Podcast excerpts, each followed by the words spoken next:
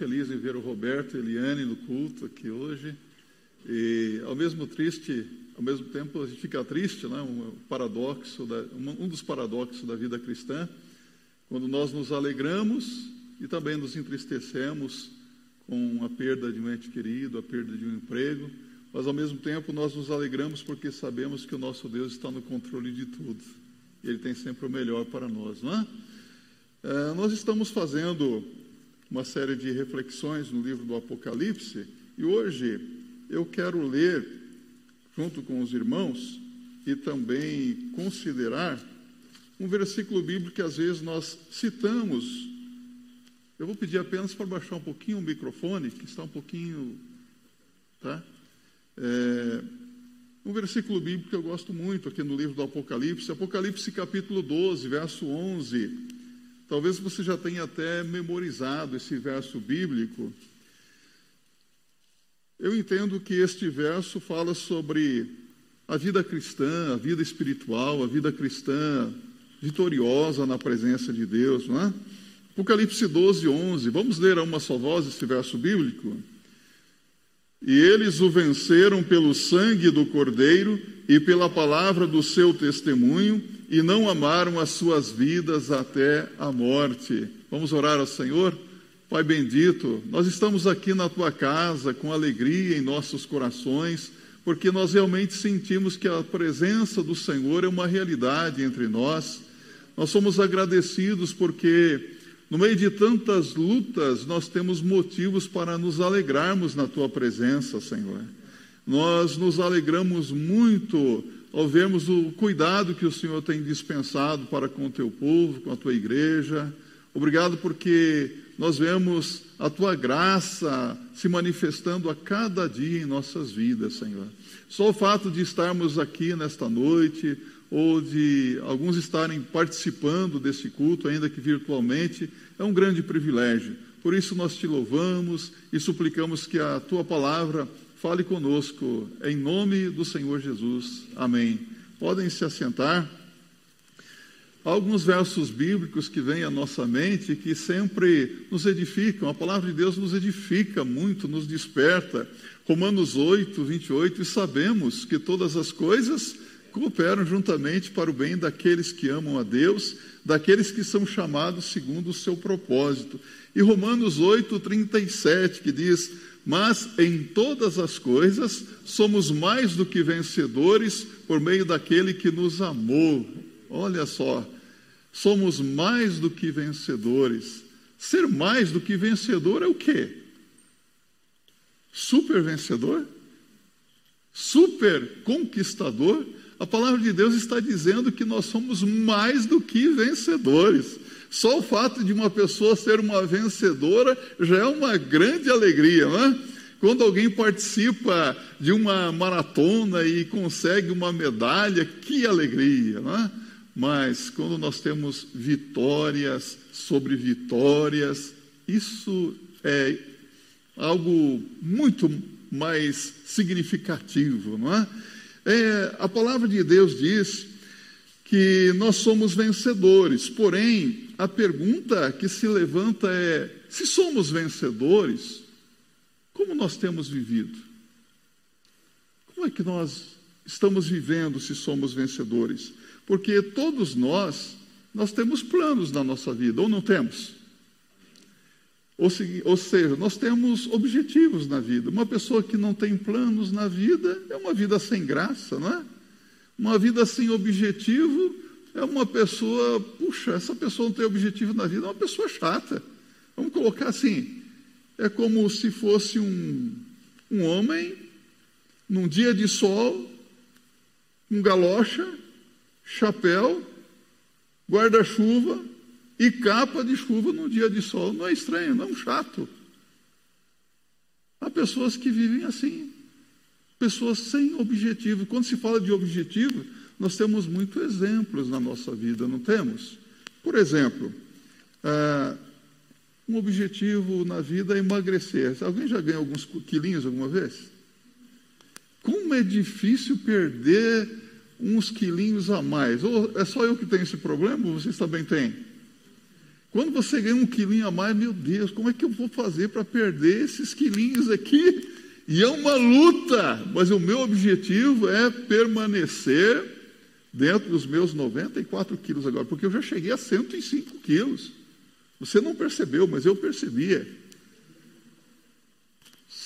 95 quilos já é algo muito, não é verdade? Um outro exemplo é arranjar um bom emprego, não é, irmão? Preciso agora de um novo emprego. Ou quem sabe vou me aposentar, um objetivo. Tem muitas pessoas vêm sonhando com a aposentadoria. Os jovens, ah, eu quero conseguir um namorado, uma namorada. E quem está namorando, está noivo, quer casar. Ou talvez conseguir um, um bem material.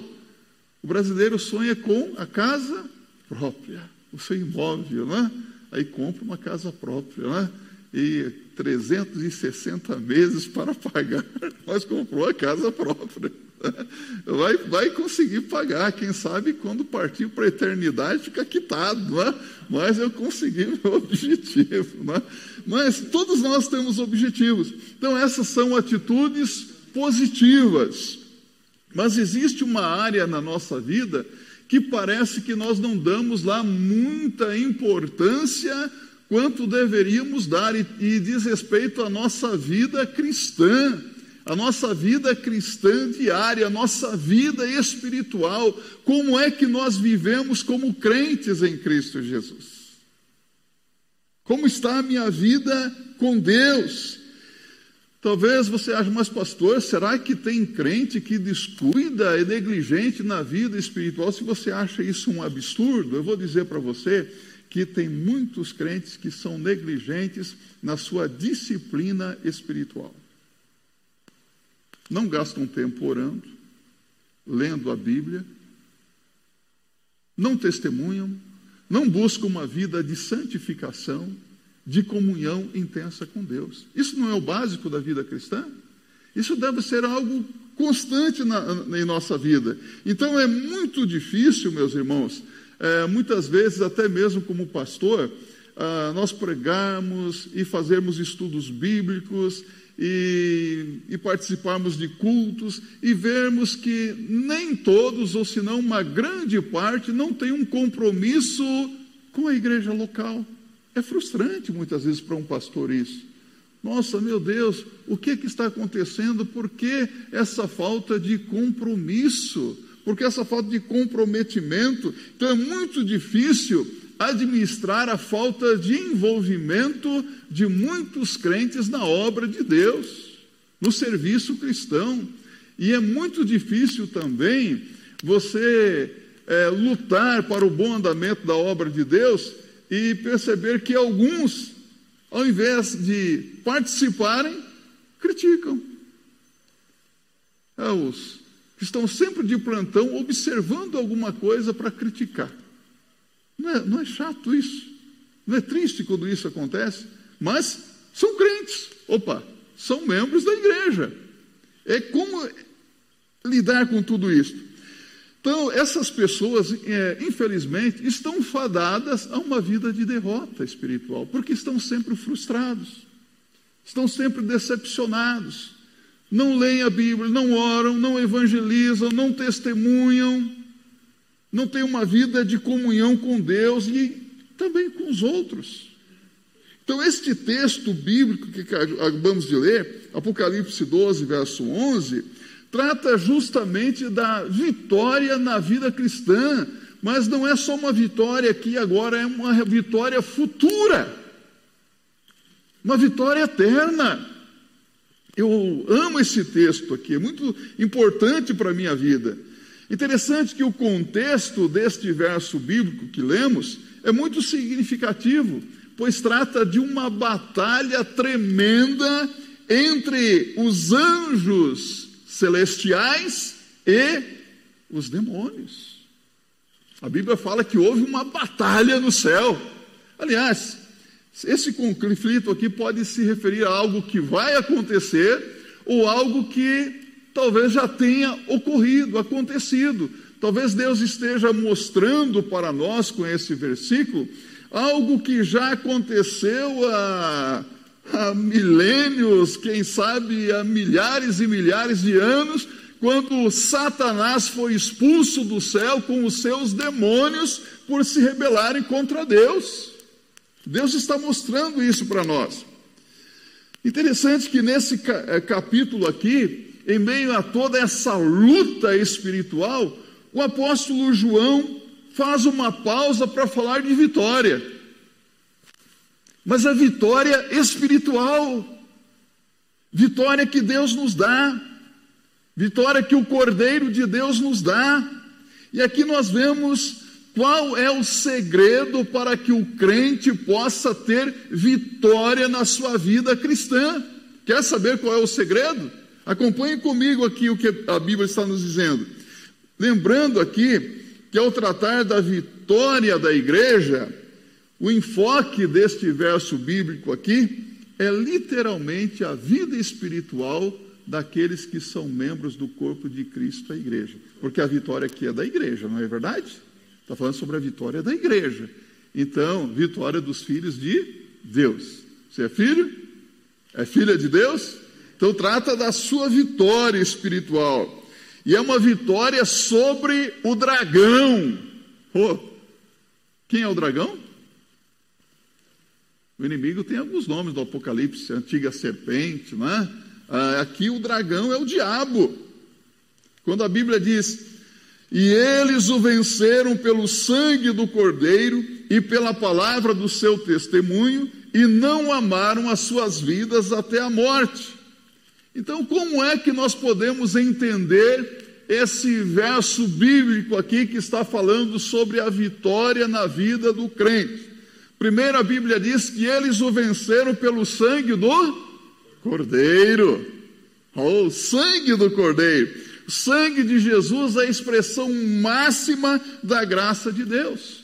Jesus veio e pagou o preço do nosso pecado na cruz do Calvário. Ele morreu em nosso lugar. Temos vitória sobre o pecado, nós temos vitória sobre o mal pelo poder do sangue de Jesus. Eu não sei o que seria de nós se realmente conseguiríamos suportar as pressões do maligno diariamente sobre as nossas vidas se não fosse o sangue de Jesus. Se conseguiríamos vencer as tentações que vêm sobre nós se não fosse pelo poder do sangue de Jesus. Ou é só eu que sofro pressões, você não sente? Você é pressionado na sua vida? Você é tentado? Se não fosse o poder do sangue de Jesus, nós não suportaríamos tudo isso, meus irmãos. Nós não aguentaríamos. São os ataques que as trevas querem impor sobre as nossas vidas. Até hoje o, o diabo não se conformou com o fato de termos sido resgatados, de termos sido perdoados, justificados. Ele não entende isso. Nós somos de Jesus, mas ele ainda não compreendeu isso que nós, nós já somos de, de Jesus para sempre. Ele está sempre ali querendo, de alguma maneira, imprimir algum tipo de derrota na nossa vida. Você já percebeu que sempre depois de uma vitória na nossa vida, parece que o inimigo quer trazer uma derrota? Você se alegra com algo e de repente vem algo para te entristecer. Parece que para tirar o brilho daquela vitória que Deus nos deu. Percebe essas coisas? Porque nós estamos num conflito, numa luta tremenda. Mas basta o sangue de Jesus para nos dar vitória. Você sabe de uma coisa? Se o sangue de Jesus é poderoso e é poderoso, bastaria só uma gota do sangue de Jesus ali na cruz para nos purificar, para nos limpar para nos transformar, não é verdade? Mas Jesus Cristo, ele derramou todo o sangue dele na cruz do Calvário. Todo o sangue dele. Para nos purificar, nos transformar. O madeiro ali no Monte Calvário ficou manchado com o sangue que Jesus verteu. Que sangue era esse?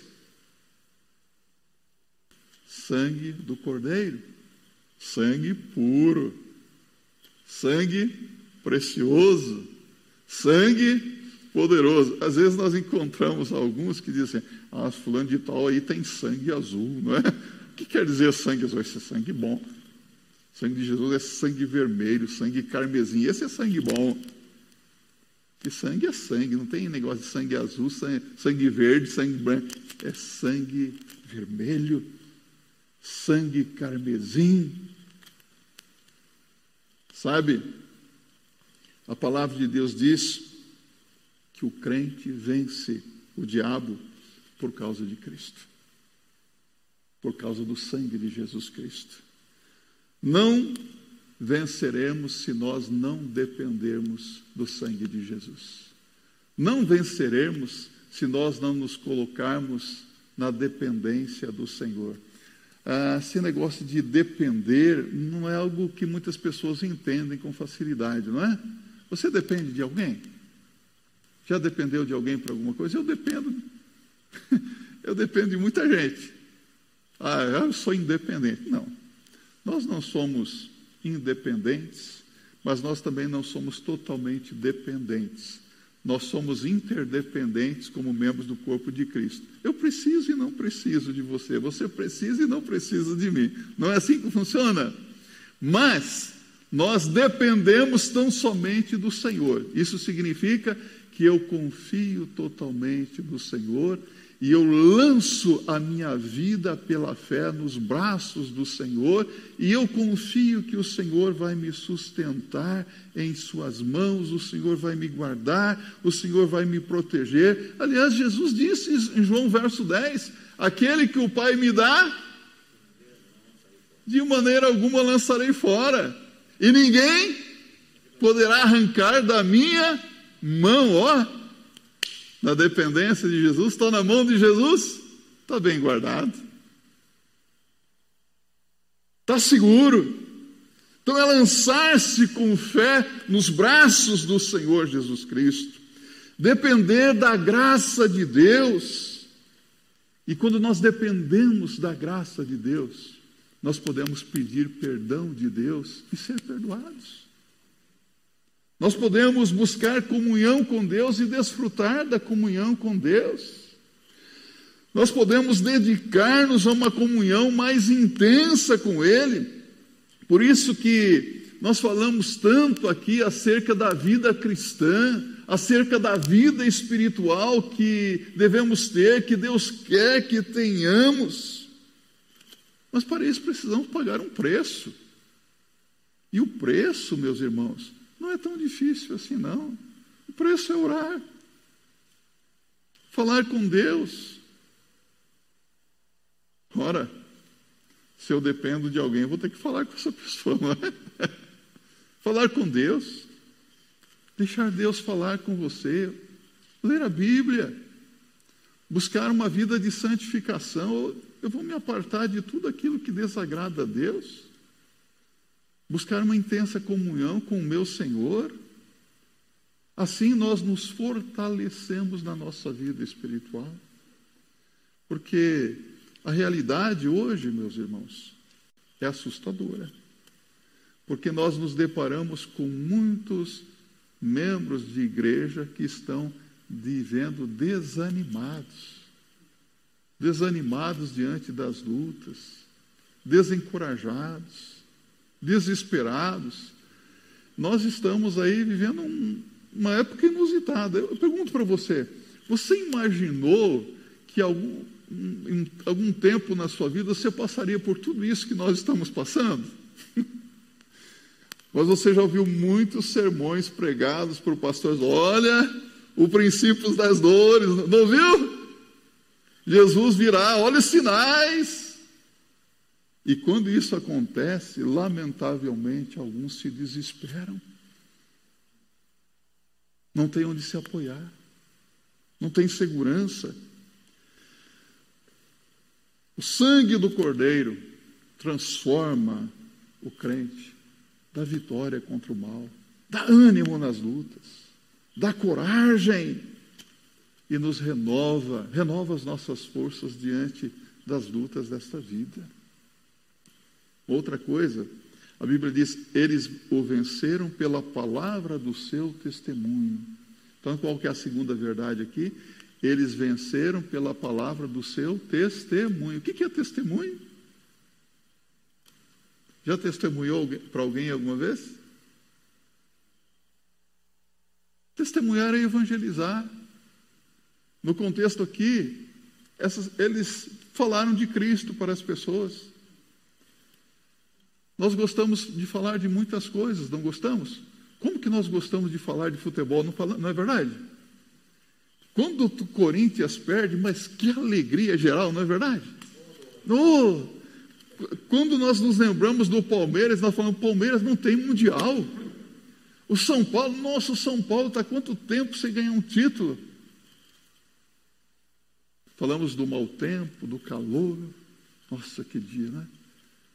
E às vezes nós, em nossas conversas diárias, só falamos sobre essas coisas, mas não falamos de Cristo. Não falamos de Jesus para as pessoas. Testemunhar é evangelizar. Sabe o que, que acontece quando você fala de Cristo? Você está atacando o território do inimigo. Você está invadindo o território do inimigo. Por isso que é, é muito sério isso. Você está entrando no território do inimigo para resgatar vidas pelo poder do Evangelho de Jesus Cristo. E isso implica em estar revestido do poder do sangue do Cordeiro. Porque se a pessoa não estiver na dependência do sangue de Jesus, ela não vai ter poder espiritual para levar uma pessoa a Cristo. Quantas pessoas que hoje elas falam e você não vê resultado, você não vê fruto na vida dessa pessoa. Há pessoas que nunca ganharam uma vidinha para Jesus. Mas eu já vi muitos membros da igreja que já colocaram muitas pessoas para fora da igreja por causa da sua língua ferina, por causa do seu mau testemunho. Eu pergunto para você: quantas pessoas que você já ganhou para Jesus Cristo? Será que você já colocou alguém para fora da igreja por causa do seu mau testemunho também? Eles venceram pela palavra do seu testemunho. Testemunho é algo tão importante e significativo na nossa vida. É lamentável, mas muitos crentes pensam que evangelizar é a tarefa do pastor. Afinal de contas, o pastor recebe para isso, não é? Pastores ganham para isso. Ah, o diácono, o diácono foi consagrado para isso.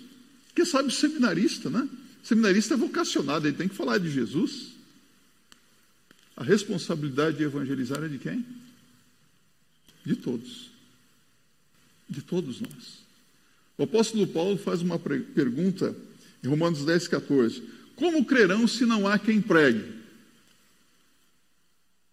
Se ninguém pregar, as pessoas vão, vão crer? Não. A fé vem pelo ouvir e ouvir da palavra de Deus. Mas eu pergunto para você: como é que as pessoas vão crer se nós não testemunharmos? Como é que você vai pregar, vai falar, se você não gastar tempo em oração? Como é que você vai falar de Jesus se você não estudar a palavra de Deus? Como é que você vai dar um bom testemunho se você não cumprir com os seus deveres como crente? Ora, um dia, eu, você, nós fizemos uma pública profissão de fé diante da igreja, lembra-se disso? E nós nos comprometemos a viver a realidade da vida cristã, orar, ler a Bíblia, dizimar, ofertar, não é? E quando nós fazemos essas coisas, nós também estamos testemunhando da graça de Deus na nossa vida. Mas não é só isso. Precisamos é, deixar bem claro para as pessoas que o único com poder para salvar é Jesus Cristo. Precisamos falar de Jesus para as pessoas. O que, que você está fazendo? Esta semana você falou de Jesus para alguém, ah, pastor, não dá para falar, está todo mundo com máscara agora, está uma mordaça na minha boca assim agora, não dá para falar, não é? Dá para falar sim.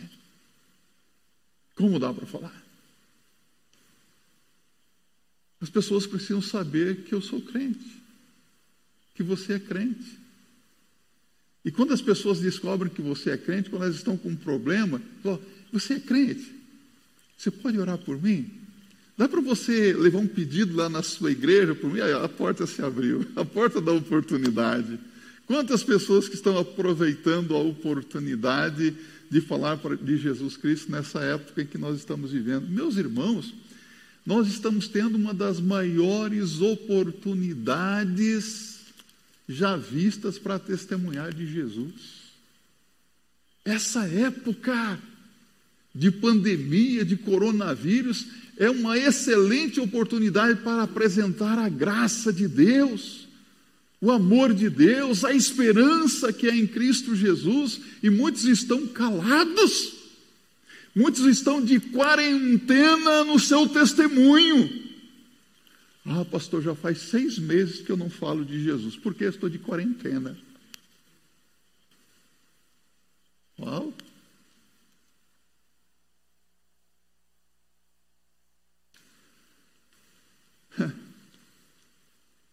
Deixa eu dizer uma coisa aqui para você.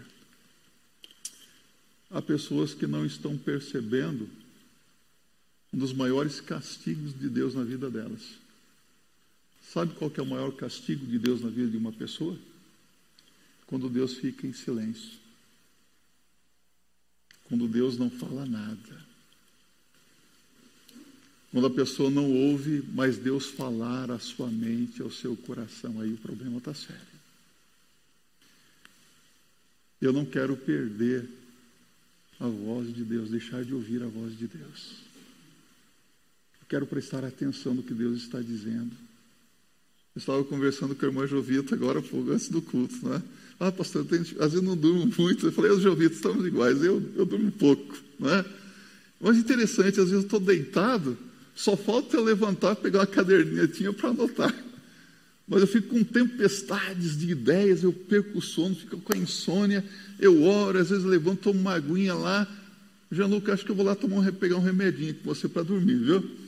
Mas você sabe de uma coisa? Aí eu chego aqui na segunda ou na terça-feira, sento lá no meu notebook, lá pego a minha Bíblia. Deus falou comigo. Eu já sei o que eu vou pregar no domingo que vem. Porque um versículo bíblico veio, Deus falou comigo, oh Deus, obrigado. Deus me alimenta, Deus fala comigo, para que nós possamos falar com as pessoas foi que Deus falou para você hoje? E eles o venceram pela palavra do seu testemunho. E olha o que ele conclui dizendo: eles o venceram porque não amaram as suas vidas até a morte. Interessante que esse texto inicialmente fala da morte dos mártires, daqueles que morreram por causa do nome de Jesus Cristo, da sua fé em Cristo, do seu amor por Jesus Cristo. E você sabe muito bem que no passado muitas pessoas morreram por Cristo, não é? Quem foi o primeiro mártir da igreja? Qual o nome dele? Estevão, primeiro mártir da igreja primitiva. Depois dele, outros, ó, praticamente todos os apóstolos e discípulos morreram martirizados por amor a Jesus Cristo.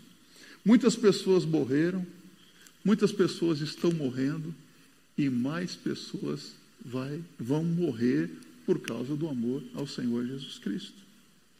Agora eu quero fazer uma pergunta: será que nós estamos realmente dispostos a, se necessário for, morrer por amor a Jesus Cristo? Você está pronto a morrer por, pela, por causa da sua fé, se for necessário? Eu olho para a vida de alguns crentes e falo, eu fico, a gente não pode julgar ninguém, não é? Mas há coisas que são bem evidentes, não é? Você olha assim, a pessoa não lê a Bíblia. Mas se não tem disposição para ler a Bíblia, será que vai estar disposto para morrer por Cristo? Se não tem disposição para orar, para participar de um culto de oração, será que vai ter disposição para morrer por amor a Cristo? Ah, pastor, participar do culto nessa época é um fardo, é muito perigoso. Está disposto a enfrentar algum perigo pelo Evangelho de Jesus Cristo? Sim ou não? Amém? Abra sua Bíblia em Marcos, capítulo 14, verso 27 a 30. Senhor Jesus Cristo disse: Olha o que ele diz. E disse-lhe Jesus: Todos vós esta noite vos escandalizareis em mim, porque está escrito: Ferirei o pastor e as ovelhas se dispersarão. Mas depois que eu houver ressuscitado, irei adiante de vós para a Galileia. E disse-lhe Pedro: Olha o que, que Pedro disse: Ainda que todos se escandalizem, nunca porém eu. E disse-lhe Jesus: Em verdade te digo que hoje, nesta noite, antes que o galo cante duas vezes, três vezes me negará. Olha só, três vezes me negarás. A verdade é que nós somos muito bons para observar a vida dos outros. Nós somos bons para observar as fraquezas dos outros. Nós somos bons para criticar os outros. Não foi isso que Pedro estava fazendo aqui? Pedro olhou para os seus colegas. Hum, isso aqui na hora da pressão, ó. Mas eu vou ficar firme. Parece que às vezes nós temos a mesma postura de Pedro. Eu? Eu sou forte. Eu, de maneira alguma. Cuidado com a síndrome de Pedro aqui, né? É, ser mais firmes ao lado de Cristo. É interessante que aqui, ó, Mateus capítulo 5, verso 11 e 12, no término das bem-aventuranças, o Senhor Jesus afirma que quem sofre por ele é bem-aventurado, ou seja, bem feliz. Está em Mateus 5, verso 11 e 12. Outra coisa, Mateus 16, verso 25.